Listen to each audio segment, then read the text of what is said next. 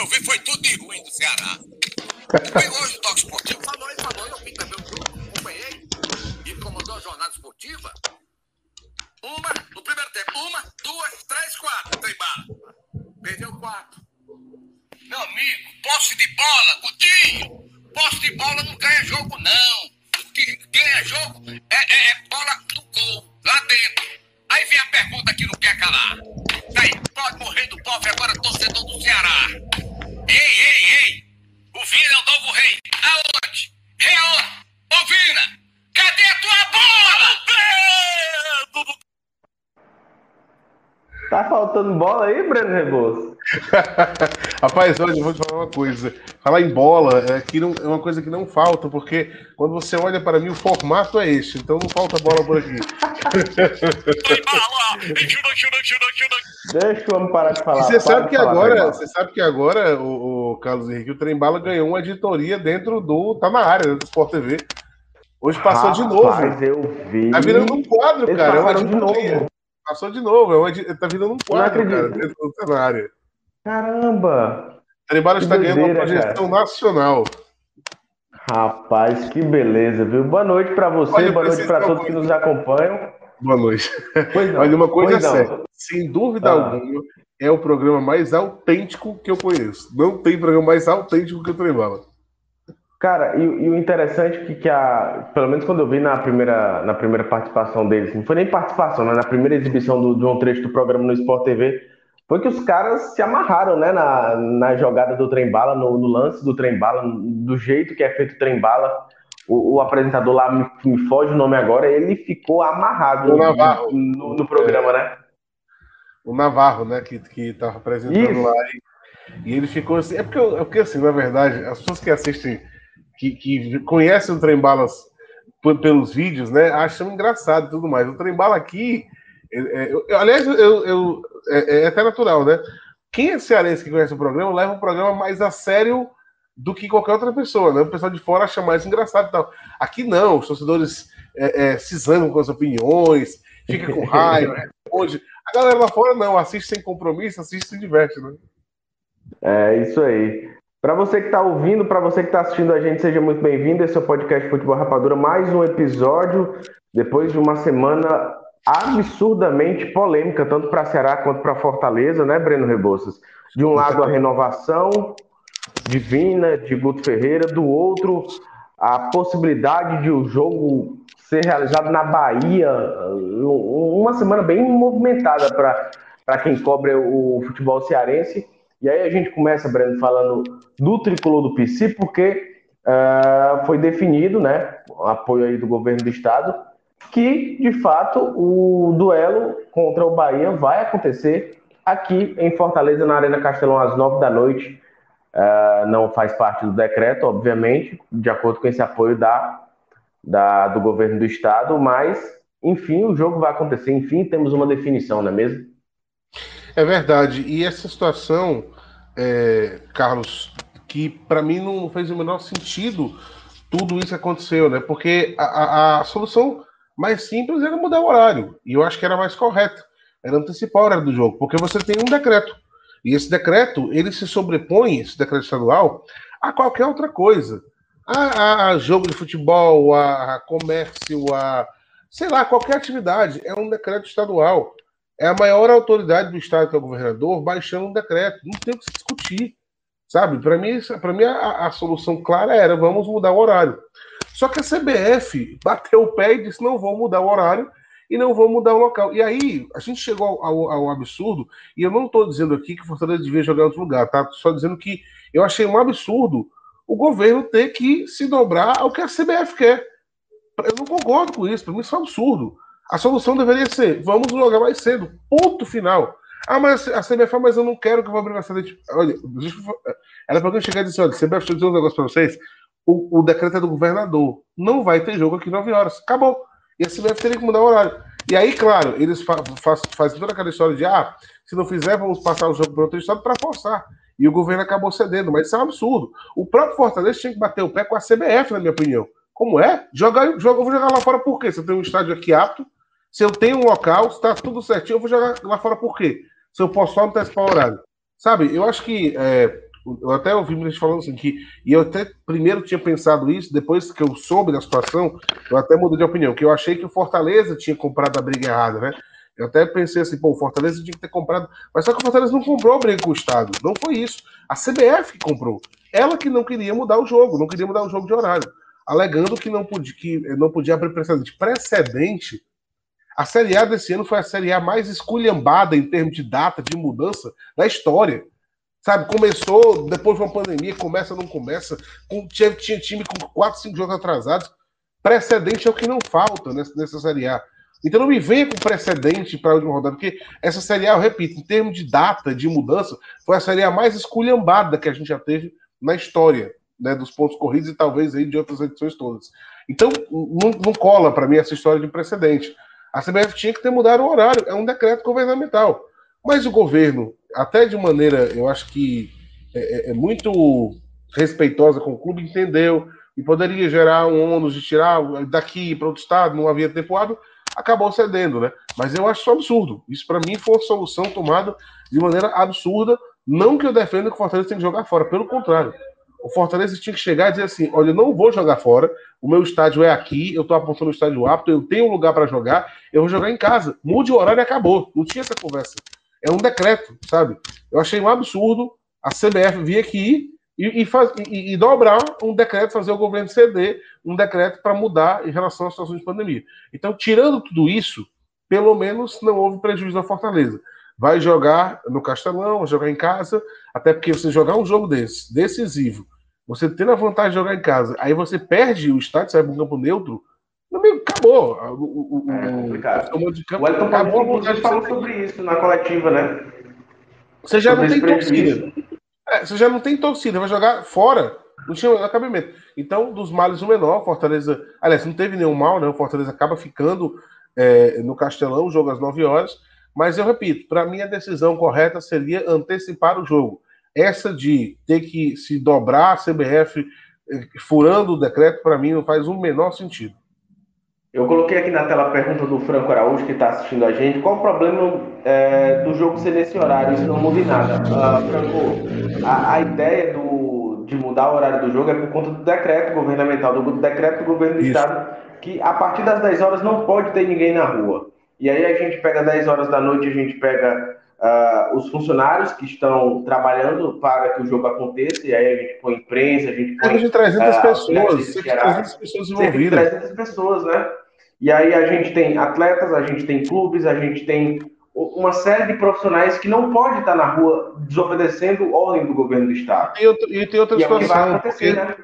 E tem outra situação, né? Esses caras, é, é, digamos que eu não sei se acontece assim, mas digamos que o ônibus volte com todo mundo para a sede, eles provavelmente não vão ficar lá, vão cada um para suas casas, ou seja, vai ficar até mais tarde gente na rua descumprindo o decreto. Mas a grande questão, Franco, é, é Franco, né, o nome torcedor? Isso, isso. A grande questão, Franco, entenda, eu não estou criticando o Fortaleza, não estou criticando.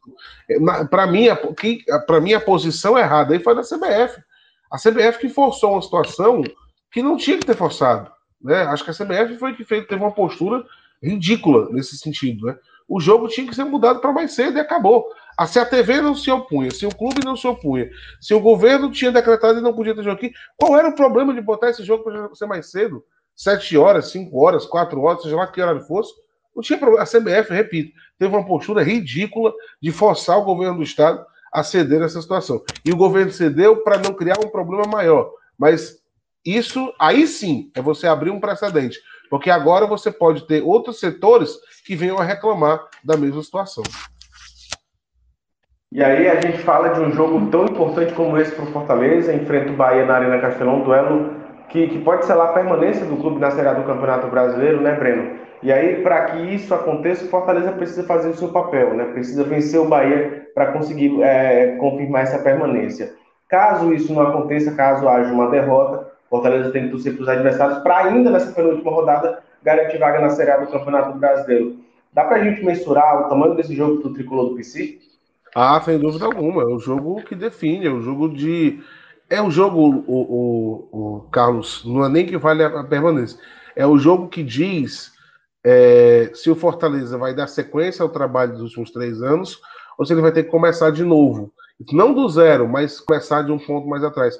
Porque o Fortaleza vem numa sequência. O Fortaleza subiu da C para B, da B para A, ficou na A. E se for para mais um ano de Série A, ano passado, ano passado já esse ano, já ficou na A com o Sul-Americano, ano que vem, se permanecer na A com ou não com o Sul-Americano ou não, é uma sequência, você continua o trabalho. Por mais que você dê um passinho atrás, digamos que ele permaneça e não tenha vaga sul-americana, que hoje o Fortaleza é, é o de menos ter sul-americano, não, o importante é ficar. É, se conseguir cravar essa, essa vaga contra o Bahia, aí sim, pode pensar em sul-americano, mas hoje é o de menos. Então, assim, é uma sequência de trabalho, você continuou. Agora, a queda representa muitos passos atrás por conta da questão financeira. Você tem uma receita hoje, o Fortaleza recebe aí uh, só de TV 36, 30 e poucos milhões. Se você cai para a Série B, você recebe 6. É uma diferença gritante. E hoje o David deu. Você separou a coletiva do David aí, não? Tem, tem sim. Tem um trecho da coletiva do David. Se você colocar, o David falou uma coisa importantíssima, não sei se foi o trecho que você separou, mas o David diz o seguinte: é, esse jogo é importante, não é só para o clube, não. É, o jogo é importante para nós jogadores. Porque vai definir o nosso futuro. O que, que ele quis dizer com isso? Se o Fortaleza ficar, muitos de nós vamos ficar, porque ele vai ter condições de nos pagar. Se o Fortaleza cair, não vai dar para pagar a gente, vai ter que dispensar. É isso, e essa é a realidade. Tanto é que o Fortaleza não renegociou ainda com ninguém. O Wellington Paulista, que é o artilheiro do clube pelo segundo ano consecutivo, não está negociando ainda com o Fortaleza, porque o clube não sabe se vai ter condição de pagá-lo ou não. Se ficar na Série A, tem condição, vai buscar renovação. Se não ficar, aí vai ter, não, vai ter condição. Então, assim, olha, olha como esse jogo vale, né? Não é só permanecer, é uma sequência de trabalho, é a questão financeira, é manutenção ou não de elenco. Quer dizer, tem muita coisa envolvida. Então, é uma partida que realmente é, é, ela, ela, não vale nem um ano, ela, ela vale mesmo um trabalho todo para o Fortaleza, que eu acho que não era um momento de ser interrompido. Vamos ouvir o que disse o David falando da importância desse jogo contra o Bahia. mim, mas de toda a equipe, né? É uma entrega muito grande. É, para nós é uma, uma, final, é um jogo muito importante, talvez é, até o, o melhor jogo da temporada. Sabemos pode ser a nossa permanência é, dentro de casa, que viemos atuando tão bem. É, principalmente contra o Curitiba e o, e o, Vasco, até contra o Santos também, fez uma boa partida. É, então, isso é isso, né, Breno? Manter a, a sequência de, boa dentro de casa e ter um, um grande resultado para selar a permanência, o que seria espetacular para essa temporada que fez o Fortaleza, né, cara? Exato. E aí ele fala de uma situação dos jogos em casa que é necessário a gente é, realmente destacar, porque o Fortaleza vem de três vitórias, mas mais que isso, Carlos, o Fortaleza vem de cinco jogos sem saber o que é perder em casa e atuando bem. Vamos pegar aqui os últimos cinco jogos do Fortaleza em casa. Contra o Flamengo, 0 a 0 muita gente elogiou, eu achei que o time foi bem. Né, pelo, pelo comportamento, era com chamusca ainda. Depois, primeira partida do Anderson contra o Grêmio, 0 a 0 Fortaleza também com a postura que agradou. Depois ele vence o Santos, depois ele vence, obrigatoriamente tinha que vencer, o Coritiba e vence o Vasco. Quer dizer, são cinco atuações consistentes em casa, com três vitórias consecutivas. Então, jogar em casa para Fortaleza hoje, sem dúvida nenhuma, é uma vantagem, é uh, uh, uma condição favorável, por isso que não havia a menor condição do jogo sair daqui para ir para qualquer outro estado. Aquela história, aquilo não ia acontecer. Né? Para mim, né, mim, aquilo foi uma pressão aquilo não ia acontecer, a CBF não iria fazer isso. Ela sabe que não podia fazer isso, até porque o regulamento dela fala que você não pode mudar nas, rodadas finais a questão do mando de campo. Então, assim, para mim foi uma pressão, por isso que eu repito, a postura da CBF foi horrível nessa situação toda. E o Fortaleza sabe o quanto é importante que esse jogo seja no Castelão. Você pegar o Bahia, concorrente direto, clássico do Nordeste, um time que tem um nível semelhante ao seu, em casa, nesse momento, nessa condição, é realmente uma grande vantagem e o Fortaleza vai ter que fazer valer. Vai ter que, como falou o David, se inspirar no que fez contra Curitiba, contra Vasco, contra Santos e conseguir essa vitória, porque a vitória salva o Fortaleza e o empate pode salvar se o Vasco tropeçar. Ainda entrando nesse assunto. Olha, nossa senhora! Fórmula 1 aí, amigo. ainda entrando nesse, nesse mérito ainda da, da mudança ou não da sede do jogo, o Franco ainda está debatendo aqui com a gente, né? Ele, vou até botar aqui na, na tela a, a, pergunta dele. É, passa agora na rua para ver se, se não encontra ninguém depois das 10. E aí, Franco, é, é uma questão que, que vai muito além do que o outro faz. É, essa, esse momento pelo, pelo qual a gente está passando agora é um momento de responsabilidade nosso. Não, a gente não deve tomar nossas, fazer nossas atitudes, manter nossas atitudes pelo que o outro faz. A gente vê Mas milhares de pessoas desrespeitando, né, cara?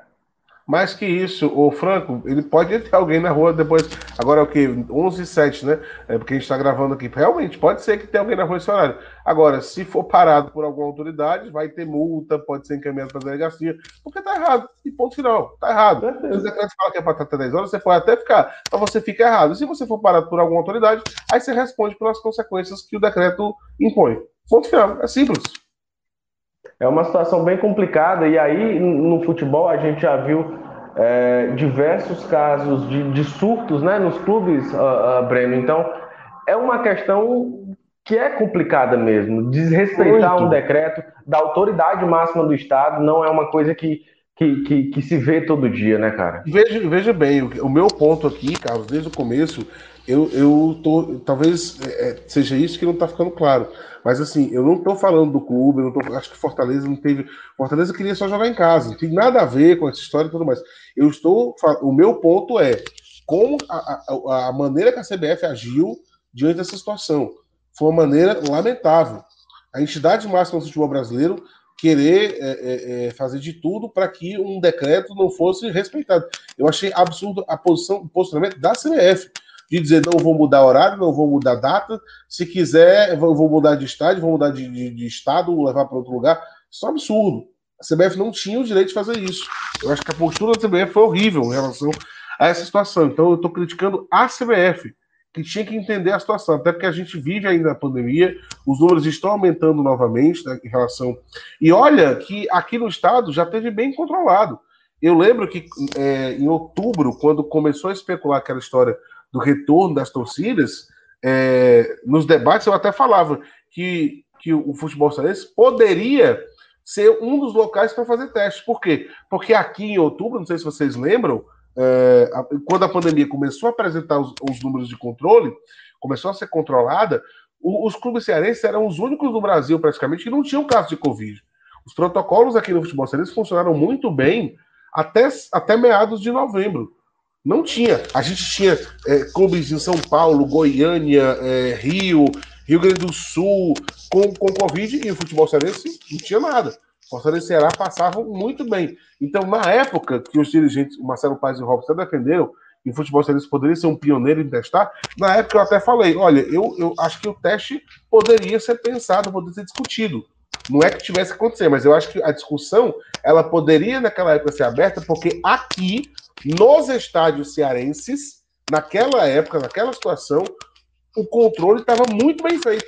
Tanto é que nenhum jogador estava apresentando nada, nenhum funcionário nada. Só que quando foi depois da metade de novembro, é, pelo relaxamento social geral, é, a gente tinha relatos de que os clubes daqui iam jogar no Rio, chegavam no aeroporto, o aeroporto lotado de gente, todo mundo sem máscara, sem nada. Então, assim, eu estou dando só um exemplo, tá? Então, assim, pelo relaxamento social geral, e até dos, acho que dos próprios jogadores em si, dos próprios clubes em si, internamente, esse protocolo foi furado e aí começou a aparecer um monte de casos do Ceará e Fortaleza. Mas Ceará e Fortaleza foram, foram talvez os últimos clubes a nível nacional a apresentar casos de Covid. O protocolo desenvolvido no futebol cearense, por dois ou três meses, foi muito, muito bem feito, muito seguro.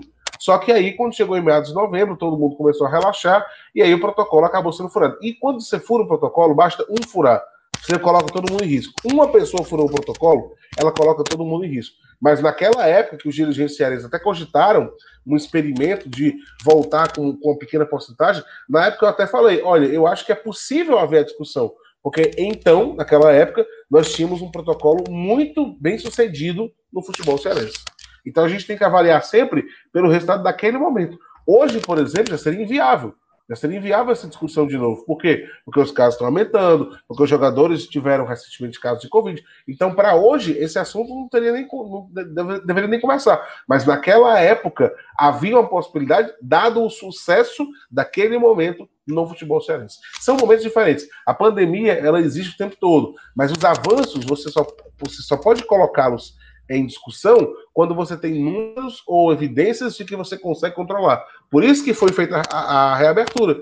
A reabertura gradativa foi feita porque na época os números estavam controlados. E agora vai ter que, de novo, fazer um pouquinho mais de, de, vai ter que fechar algumas coisas, por quê? Porque descontrolou de novo. Então, quando você tem um cenário a favor, e eu sei que eu estou falando muito, mas quando você tem um cenário a favor, você pode colocar em pauta é, mudanças gradativas no sentido de afrouxar alguma coisa é, do protocolo. Mas quando o negócio fica ruim de novo, aí você tem que de novo apertar o laço para evitar que aquilo se espalhe. É natural.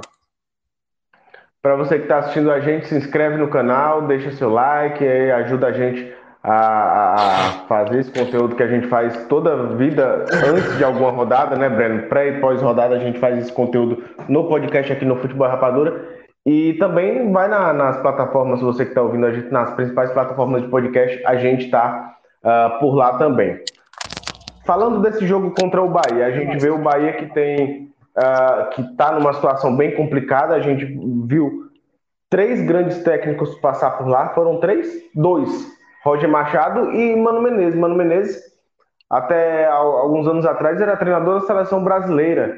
Então, o, o, adversário do Fortaleza vem numa fase complicada, apesar de todo o investimento que fez nesse ano de 2020 para se ter uma boa Série A, não foi o que aconteceu, né? Isso pode ser perigoso, na tua opinião, para o Fortaleza, Breno?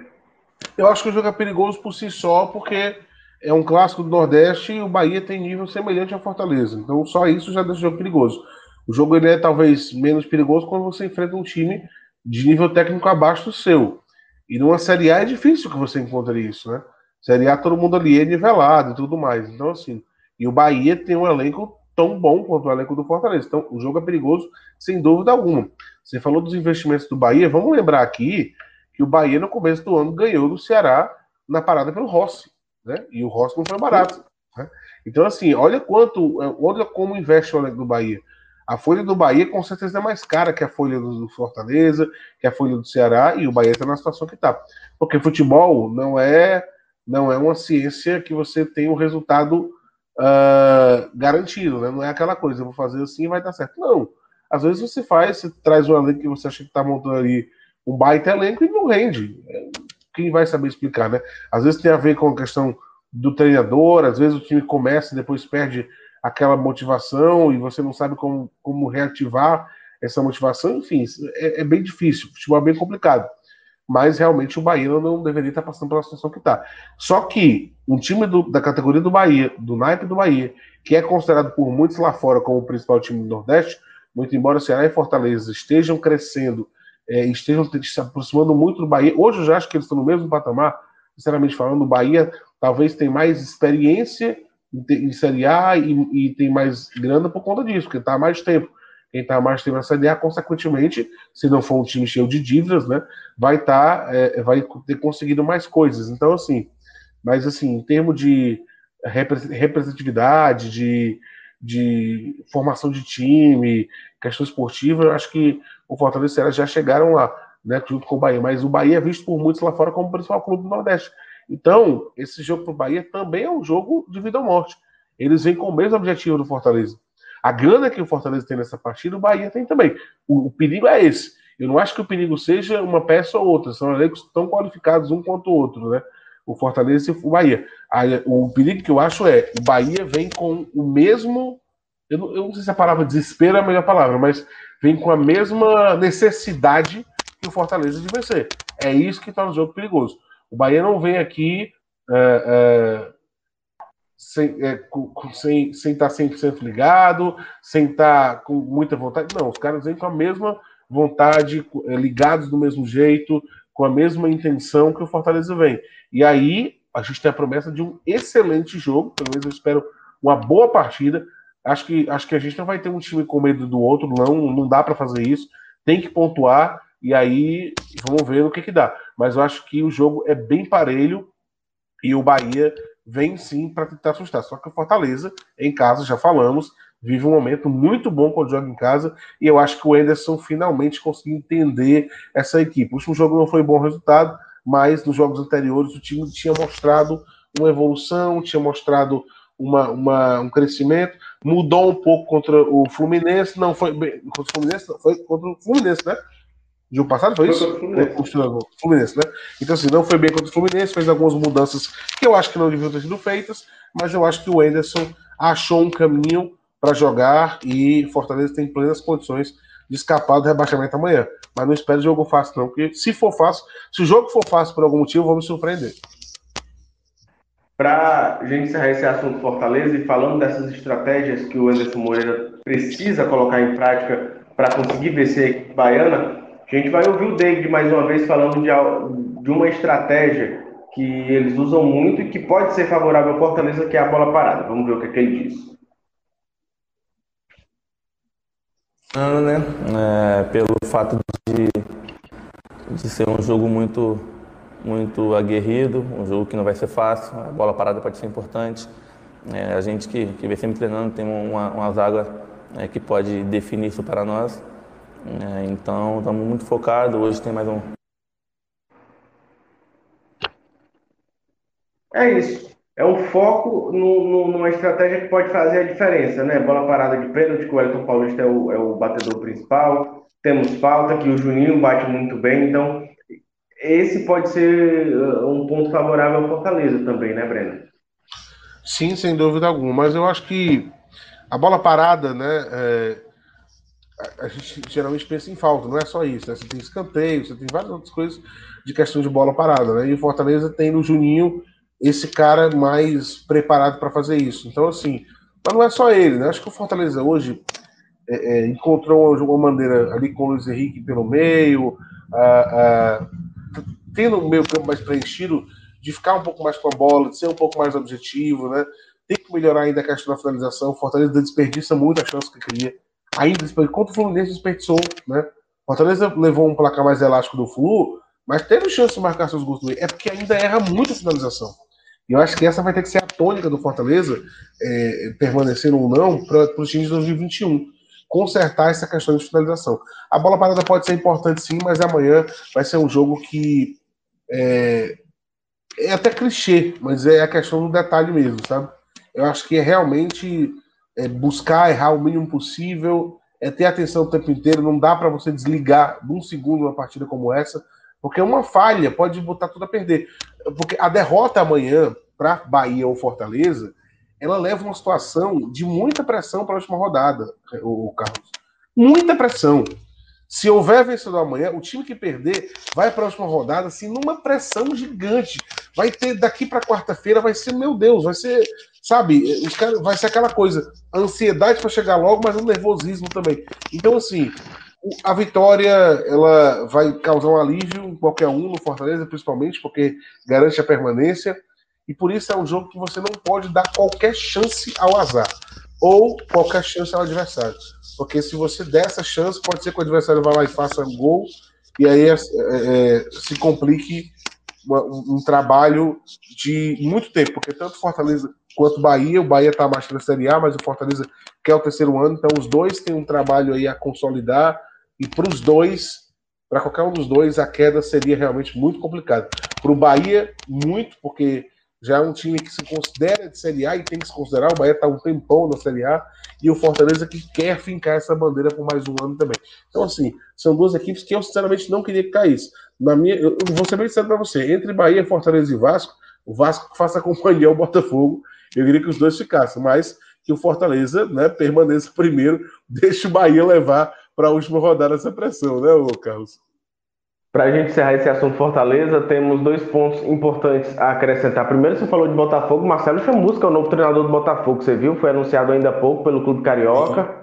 E eu acho que eu acho que ele fez uma. Eu acho que ele tem uma boa oportunidade nas mãos, viu, Carlos? Porque por mais que o Botafogo vive uma crise interna, passe por, por problemas financeiros, o Chamusca é um cara que sabe trabalhar com recursos mais limitados. É, a Série B, ele conhece bem demais a competição e tem uma coisa: o Chamusca, se tivesse levado o Cuiabá para a Série A, ele saiu de lá para vir Fortaleza, mas se ele tivesse levado, teria sido, ele já teria chamado a atenção de muitos clubes, porque seria uma campanha é, é, marcante. Um time que nunca tinha chegado, né? Você levar pela primeira vez para uma Série A de brasileiro e da maneira como ele levou, né, com rodadas de antecedência e tudo mais, já seria marcante. Agora, você subir com o Botafogo, se ele conseguir subir bem para com o Botafogo, que é um dos times de camisa do Rio, aí ele chama a atenção do Brasil todo mais ainda, né? Pela tradição do Botafogo. Então, assim, é um bom desafio, é um desafio com a cara do Chamusca, e eu vou torcer por ele. Vou torcer para que ele se dê bem e que ele consiga levar o Botafogo para a Série A no ano seguinte, porque eu acho que pode ser aquele passo que falta para a carreira dele, sabe? Para ele ser considerado. Pode ser o passo que falta para ele ser o que o Anderson é hoje. Um cara que sempre na Série A é lembrado quando algum treinador cai. E aí um outro ponto que a gente vai, eh, precisa tocar aqui é sobre a situação do Edson Carius, né? Edson Carius que estava emprestado pelo Fortaleza a um clube dos Emirados Árabes, retornou para a capital cearense, só que no momento não está podendo atuar, está treinando na academia. Você teve uma exclusiva com ele pelo Jornal Povo, né, Breno? Explica para a gente a é. situação dele. Eu conversei com o Edson Carius, o Edson está aqui há mais ou menos duas semanas, né? Ele encerrou o contrato dele no dia 30 de janeiro, lá com o Al Jabalain, e voltou só que, assim, naturalmente ele, já, ele deveria estar treinando no Fortaleza, né? Porque ele pertence ao Fortaleza e na semana que vem começa a Copa do Nordeste. Começa também daqui a pouquinho o estadual, no dia 10 de março, no Fortaleza. Então, assim, ele poderia já estar treinando com o clube, como o Orobó está treinando. O Orobó voltou na Ponte Preta, está treinando no Fortaleza desde o dia 15, para ser utilizado nas competições de 2021, porque em 2020 não dava mais. Só que não, o Fortaleza não reintegrou o jogador, e naquela oportunidade, no dia 30, o Jornal Povo já tinha antecipado que o Fortaleza não integraria, o Fortaleza não concordou com a, com a saída do Cariús, eles tinham um acordo para ele ficar lá até julho, o Cariús pediu a rescisão, não, não é que ele foi colocado para fora, ele pediu a rescisão, tinha solicitações lá, e parece que meses de salário atrasado, em poucos passos, ele quis vir, quis antecipar, mas o Fortaleza não concordou com essa antecipação, né? E disse: olha, Cariús, o combinado era você ficar lá até julho a gente não vai assumir você aqui com essa responsabilidade, porque o convidado não era esse. E aí o Cariús está treinando em casa, né? Com o personal trainer, sozinho lá, não está reintegrado. E ele falou o seguinte: como eles disseram para mim que eles só contam comigo a partir de julho, não contam comigo até julho, melhor dizendo, eu acho que eu posso ser emprestado novamente. E tem time atrás de empréstimo, e no caso um deles é o Clube do Remo. E o Cariús falou que admitiu, falou que ficariam lisonjeados se tivesse esse empréstimo, e ele acha que pode acontecer porque o Fortaleza não conta com ele até julho, né? Ele não está recebendo salários, porque o Fortaleza não reconhece esse retorno dele, mas também diz que não tem rusga nenhuma, diz que não está com raiva do Fortaleza por isso, mas que ele queria voltar para o clube, ele até propôs reduzir o salário dele, olha, depois me paguem menos para eu voltar e treinar e brigar pelo espaço, mas a diretoria não aceitou, e aí ele está tentando novos horizontes aí para esse início de temporada 2021 situação complicada do Carius. A gente, inclusive, conversou com ele. Eu conversei com ele assim que ele se transferiu para o Al Jabalain. Tava muito, tava com expectativa muito boa. Pena que isso aconteceu e a gente torce, né? É um cara batalhador. A gente torce pelo Carius. É um cara batalhador que, que tem pouco tempo de jogador profissional, já, já tem ótimos números e aí tá nessa situação. Boa sorte, Carius. É verdade. Eu, eu, eu, Continua, continua, perdão, pode dizer. Não, não, pode falar, pode falar. Não, porque eu ia mudar de assunto, tá? Complemente, homem. Mudei. Ceará, agora. O jogo do Fortaleza é às nove da noite, né? Como a gente falou aqui, o, o Tricolor enfrenta o Bahia às nove da noite, com toda essa polêmica do decreto do, do governo do estado. Antes, tem o jogo do Ceará. O Ceará joga contra o Coritiba, lá no Porto Pereira, em Curitiba é um jogo contra uma equipe rebaixada, mas que pode complicar a situação do Ceará se, se o Ceará não conseguir vencer, né, Breno? Total, né? O Ceará. Primeiro que é o seguinte, né? o Ceará ele já está muito, muito encaminhado na Sul-Americana, é menos de 1% de chance para não conseguir. É, mas eu, uma coisa ficou importante, até por questão de foco nesses dois últimos jogos do Ceará. É, aquela miragem da Libertadores não existe mais. Com a vitória do Santos no meio de semana, o Ceará não consegue mais aquelas. não tem mais a possibilidade para Libertadores, e aí ele foca 100% em carimbar a vaga dele para a Sul-Americana. Ele pode fazer isso até perdendo, né? Não estou dizendo que ele vai perder, até porque o Curitiba também não briga mais por nada, mas até perdendo, se for o caso, o Ceará pode confirmar a vaga na Sul-Americana matematicamente por uma combinação de resultados. O certo é que ele vai para Curitiba já sabendo o que quer e sabendo o que precisa. Com um empate, muito provavelmente ele confirma, com a vitória ele confirma 100%, com um empate, acho que já dá para confirmar, muito embora a pontuação para ele não depender de ninguém, sejam dois empates, ou seja, faltam dois jogos. Então, enfim, o Ceará vai e vai com um objetivo muito bem definido. Não tem mais aquela questão de ficar olhando e vendo, fazendo cálculo. Será que dá para Libertadores? Será que não dá? Não, não tem mais chance para Libertadores. O foco é a Sul-Americana. A Sul-Americana é um bom negócio para o Ceará nesse ano de 2021, porque ela está diferente. Ela tem fase de grupos, são seis jogos garantidos na primeira fase, com cotas muito boas, quer dizer, quase 5 milhões de cota de participação. Então, assim, com essa mudança, eu achei que o Ceará pegou, foi, fez bem para a Sul-Americana. Claro que a Libertadores seria o grande sonho, porque é uma, uma competição que nenhum cearense foi ainda. Mas a, a Libertadores seria para pré-Libertadores. Poderia ser só um jogo e você vir embora, tchau, tchau. Um jogo que eu digo, um mata-mata, né? dois jogos. Poderia ser só um mata-mata, se você fosse eliminado, tchau, tchau. Ficaria com menos dinheiro, ficaria só com 2 milhões e 700, e não com quase 5 milhões que seria o dinheiro da Sula e a experiência seria muito curta, como foi a experiência do Fortaleza no ano passado, diante do Independiente na Sul-Americana. Com essa experiência que ele vai ter de Sul-Americana, aí não, são seis jogos, é uma coisa mais robusta. Claro que só o líder passa, mas é, se tem uma experiência maior, se vai ganhar mais, o valor mínimo garantido é de 5 milhões. Se por acaso conseguir passar, eu sei que é difícil, mas se conseguir passar, fatura mais. Então, assim, acho que para o Ceará não foi mau negócio ele não ter mais essa chance de brigar pela Libertadores e focar mesmo na Sul-Americana, que é o que falta ele garantir matematicamente. Até porque a Sul-Americana, repito, com as modificações que foram feitas nela, ficou mais atraente, ficou mais financeiramente melhor.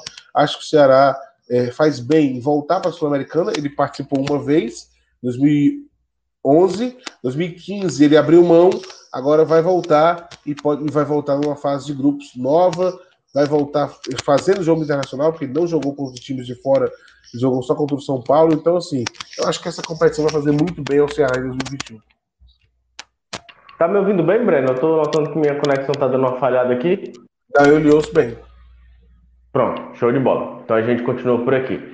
É importante a gente salientar que, que esse jogo contra o Curitiba Uh, é de extrema importância para o Ceará, primeiro porque o, o, torcedor deposita uma, uma confiança muito grande em cima do Vina, que acabou de renovar contrato, né? Tem um jogador aí por mais três temporadas, tem a renovação do Guto Ferreira, então o time vem motivado, apesar de já ter dado férias para Luiz Otávio, de já ter perdido Samuel Xavier para o Fluminense.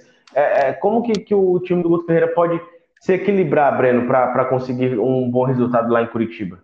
Olha, vai com muitos desfalques, né? Vai com pelo menos quatro desfalques de, de titulares. Não tem o Samuel Xavier, não tem o Luiz Otávio, não tem o Fernando Sobral, não tem o Fabinho, né? São peças titulares. Esses três de, de férias e o Samuel indo embora para o Fluminense, né? Tem o Lima e o Kleber, que são dúvida, viajaram, mas são dúvida. E beleza, hein, esse Fórmula 1 aí. Tem o Lima e o Kleber que viajaram, mas são dúvida também. Então, assim, o Guto tem seus problemas. Agora ele vai enfrentar um Curitiba que não, que não aspira mais nada, e ele tem um time que uh, uh, ele pode corresponder. Né? Ele tem, vamos lá, pro lugar do Luiz Otávio ele tem Klaus, que é muito bom. Pro lugar de Samuel tem o Eduardo, que, que não é no mesmo nível, mas será tenta renovar, então gosta do futebol dele. Ali como volante, ele tem como botar outros jogadores, o William Oliveira, tem outras peças para colocar, Martin, é, Nares, né? Ele tem outros, outros jogadores, no ataque ele tem peças também, como o Viseu e outros. Enfim, ele tem peças para substituir. Acho que esse jogo do, Ceará ele vai mais na motivação mesmo de saber que falta pouco para a gente confirmar a Sul-Americana e vamos tentar vencer lá fora. O Curitiba já não muita coisa, então o Ceará vai com essa expectativa, né? De carimbar aquilo que ele conquistou com muitas rodadas de antecedência, diga-se. O Ceará está na Sul-Americana, não é de hoje, faz tempo. Só um hecatombe tiraria, tiraria o Ceará da Sul-Americana. Então, uh, ele vai lá confirmar uma coisa que ele conquistou há um tempão. Eu acho que tem condição de trazer pelo menos um pontinho desse Curitiba fora de casa. E apesar dos problemas, o Guto tem um elenco que, com peças que ele pode suprir, né? Não são só esses jogadores que saíram, outros devem sair. A situação do Price, o contrato acaba dia 28, né? É, e de outros jogadores, como o Lima e o Chu, que o Grêmio pode querer. Então, assim, resumo da ópera, né, para a gente é, é, resumir tudo isso, é, mesmo com os desfalques, eu acho que o Ceará tem plenas condições de já contra o Curitiba garantir essa matematicamente essa vaga, que eu acho que já é dele faz tempo, até mesmo com a vitória fora de casa. Não vou me surpreender, não. Pois é, e aí a gente falou aqui da situação do Vina, que renovou o contrato depois de, de se ter uma, de se criar uma expectativa muito grande em cima desse, dessa renovação ou não, de, de vazar aí fala de, de, de, empresário, do Sérgio pode falar que é um valor de, do pessoal falar que é outro valor. Uh, teve uma polêmica muito grande, e aí a gente vai ouvir o Vina, é interessante a gente ouvir o Vina sobre eh, o sentimento de estar de volta, na verdade não estar de volta, mas de permanecer no Ceará para a próxima temporada e do sentimento que ele, que ele tem com, com, esse, com esse contrato assinado. Vamos ouvir. Bota aí.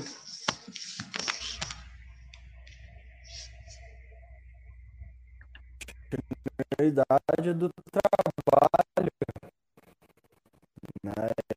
Eu sou um cara que, que, que ao longo da minha carreira é, Espera aí que tá falhando. Tá mais uma vez aqui do começo. Jura? Não, não notei. Que,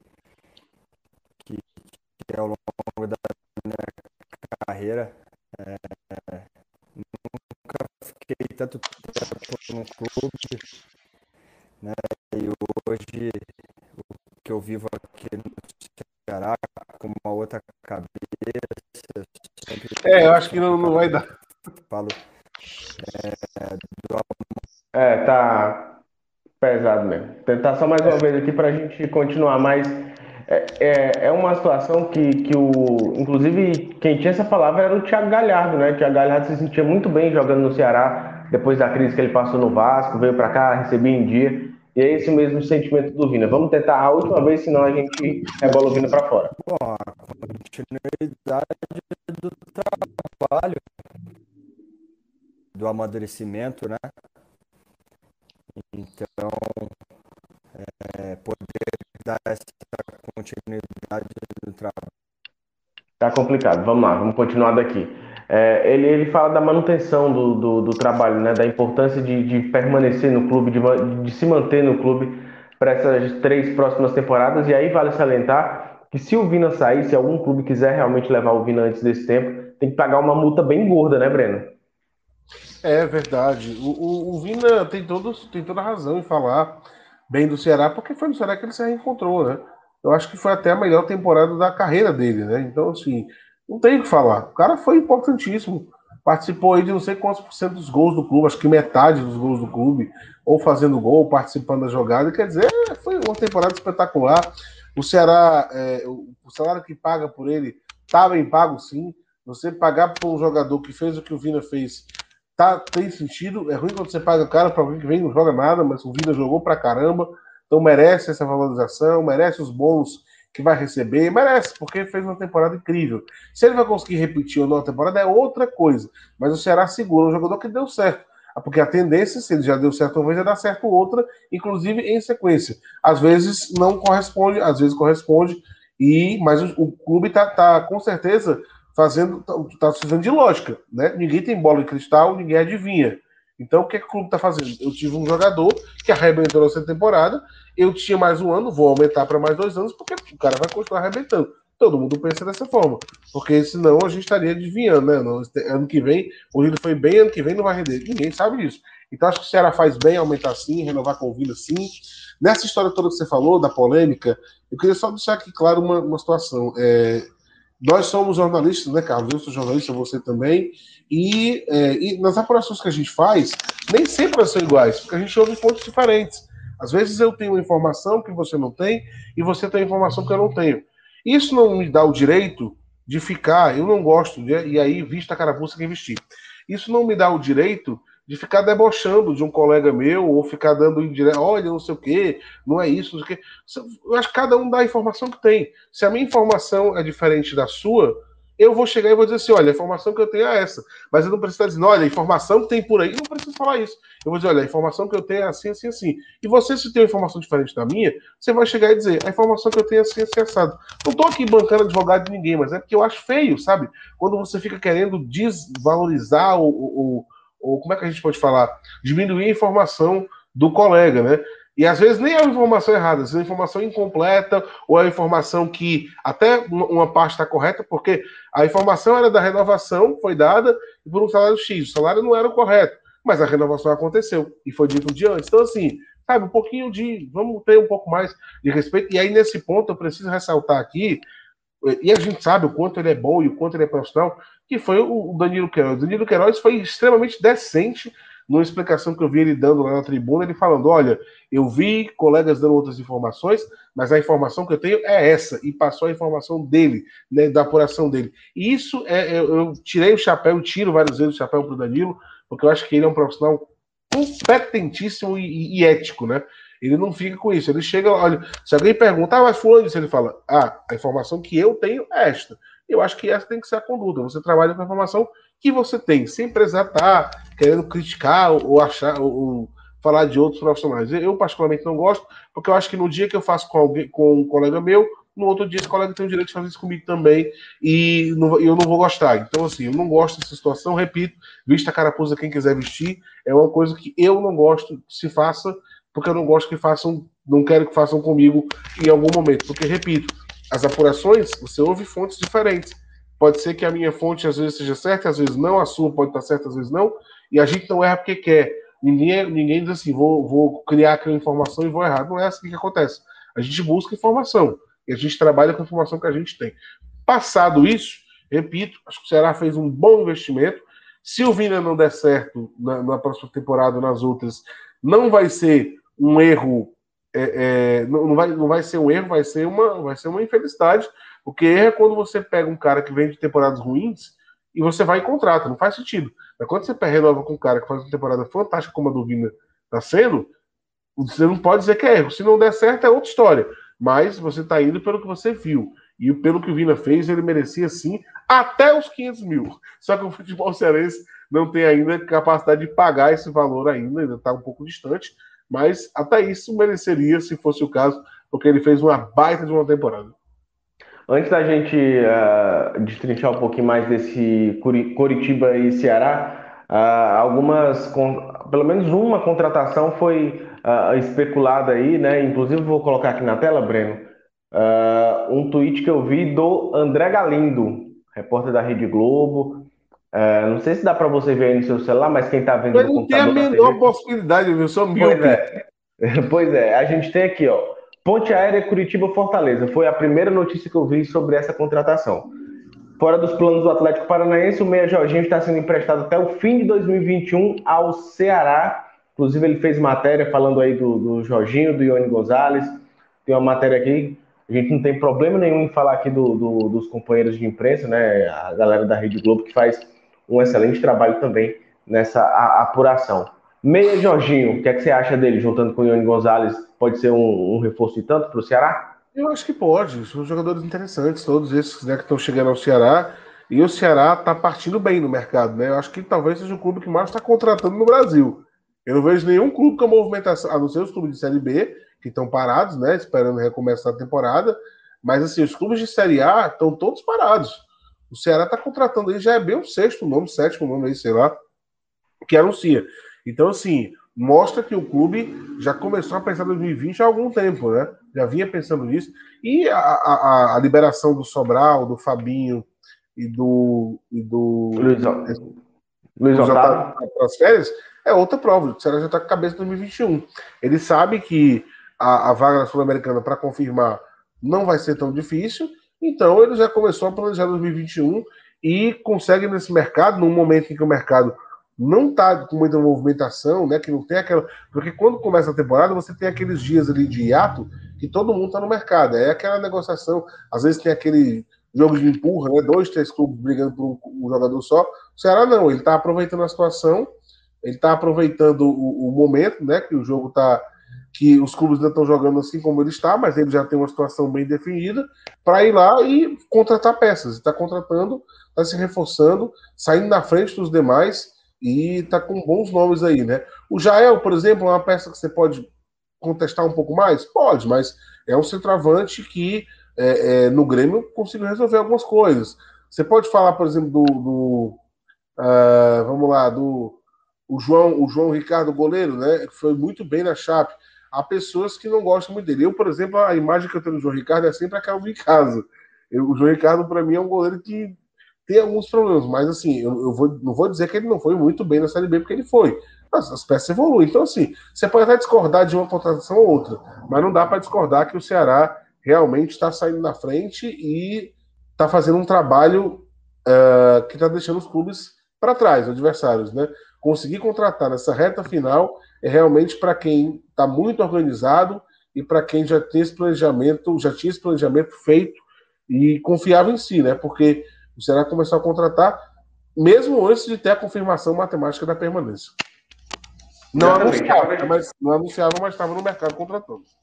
Com certeza. Agora a gente volta a falar desse jogo de, de amanhã. A gente vai tentar ouvir mais uma vez aqui o Vina. O Vina ele vai falar sobre é, esse duelo, né? Da importância desse duelo, uma vez que, apesar da equipe já estar rebaixada, é, é interessante, o Ceará tem muita atenção, porque esse tipo de equipe pode ser perigosa. Vamos ouvir o que, é que fala. Pensar no contexto geral, no sentido de, de buscar né, o que a gente realmente quer, o que sobrou para a gente, né, que é a Sul-Americana. A gente sabe que vai ser um jogo difícil, né? Tá complicado ouvir o Vina, né? Mas é, é, o objetivo do Ceará, então o Ceará sabe que precisa de uma vitória contra o Curitiba, né, Breno? É, e aí a postura tem que ser de um time que propõe o jogo para conseguir realmente esse resultado positivo. Sim, sim, tem, tem que ser. E lá fora, é, o Ceará, o Ceará já mostrou isso, que é um bom visitante, né? Durante muito tempo se sustentou com essa campanha fora de casa. E pegando um Curitiba que agora não tem mais chance, de nada, né? Não, não, não seria tão complicado de chegar lá e fazer a pontuação necessária, de fazer o jogo necessário para conseguir carimbar essa vaga. E eu repito, é menos de 1%, né? O Ceará pode até conseguir confirmar essa vaga sem fazer mais nada, né? Sem, sem conquistar nenhum ponto. Então, assim, é só o Mecatome mesmo. Para mim, o Ceará, repito, está na Sul-Americana faz tempo, não é de hoje. Tanto é que ele mirava ali uma pré-Libertadores, né? O Vina, esse personagem que esse ano foi fantástico Ninguém vai esquecer essa temporada 2020 do Vina, porque realmente ele sobrou. E aí, vamos estar à vontade, né? Você botou até um óculos em style, né, para dar entrevista. Tá diferente o Vina. O Vina tá parecendo um intelectual com essa com esse óculos aí. Nem lente tem. é bem provável isso acontecer. Você acha mesmo que o cara ia fazer um negócio desse? Ele usar só armação? Eu acho que o Carlos Henrique travou. Voltei. Voltei, voltei.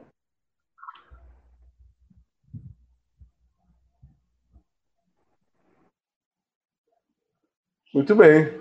Voltei. Voltei. Rapaz, o negócio tá, tá, difícil hoje. Enfim, a bola rola seis. Você falou que tinha resolvido, né? Não, pois é. é casos do acaso, como é que se diz? Ossos do ofício, né? Acontece as coisas que tem que acontecer. Eu achei que tinha resolvido, mas não resolveu, né? Enfim, Breno, a bola é rola às seis e meia da noite. A gente, é, obviamente, vai trazer todos os detalhes desse, desse duelo, desses dois duelos, né? Tanto do Fortaleza quanto o do Ceará. Fortaleza jogando em casa contra o Bahia, o Ceará jogando fora de casa contra o Curitiba. E aí, obviamente, é, a gente espera que, que, tenhamos resultados positivos, né? Uma vez que os dois, as duas equipes na Série A seriam uh, um resultado em tanto desta temporada de, dois, de 2020, apesar do que aconteceu, né? Sem dúvida alguma, né? Seria muito importante uma consolidação do futebol cearense e ano que vem, né, a gente vai ter uma diversidade ainda maior de clubes, né? A gente vai ter Cuiabá, a gente vai ter é, quem, quem é o Chape, Cuiabá, qual foi os dois? Qual foi? O América Mineiro, teve algum. Algum nordestino subiu ou não? Vou só conferir aqui. O quarto colocado que foi. Cuiabá, é, Coelho, né? Que é o América Mineiro, Chape tá faltando um. Eu não vou lembrar qual foi o quarto. Mas tá, assim, a gente vai ter. Bom, só então assim, a gente vai ter um time do, do, do Centro-Oeste, cara, que é uma coisa que a gente não tinha. Juventude. Chapecoense, né? América, Juventude e Cuiabá. É uma pena que não teve mais o nordestino. Mas se não cair nem o nordestino, já, já, já vale, né? Se, se Bahia e Fortaleza ficaram na cola ali para subir, né? Pois é, se Bahia e Fortaleza ficarem, já tem um esporte, né? É, Bahia, Fortaleza, Ceará Esporte, são quatro, já, já dá um bom número, se os quatro permanecerem. E aí acho que está mais ali entre, entre Fortaleza e Bahia.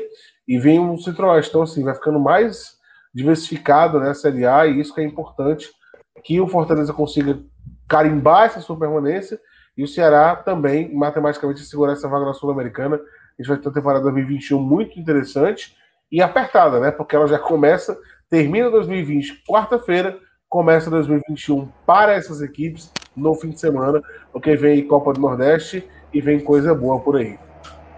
É isso aí. Pois é, vamos esperar cenas dos próximos capítulos. Bola rola amanhã. Você, claro, fica atento também aqui às nossas redes sociais, que a gente vai trazer todos os detalhes por aqui.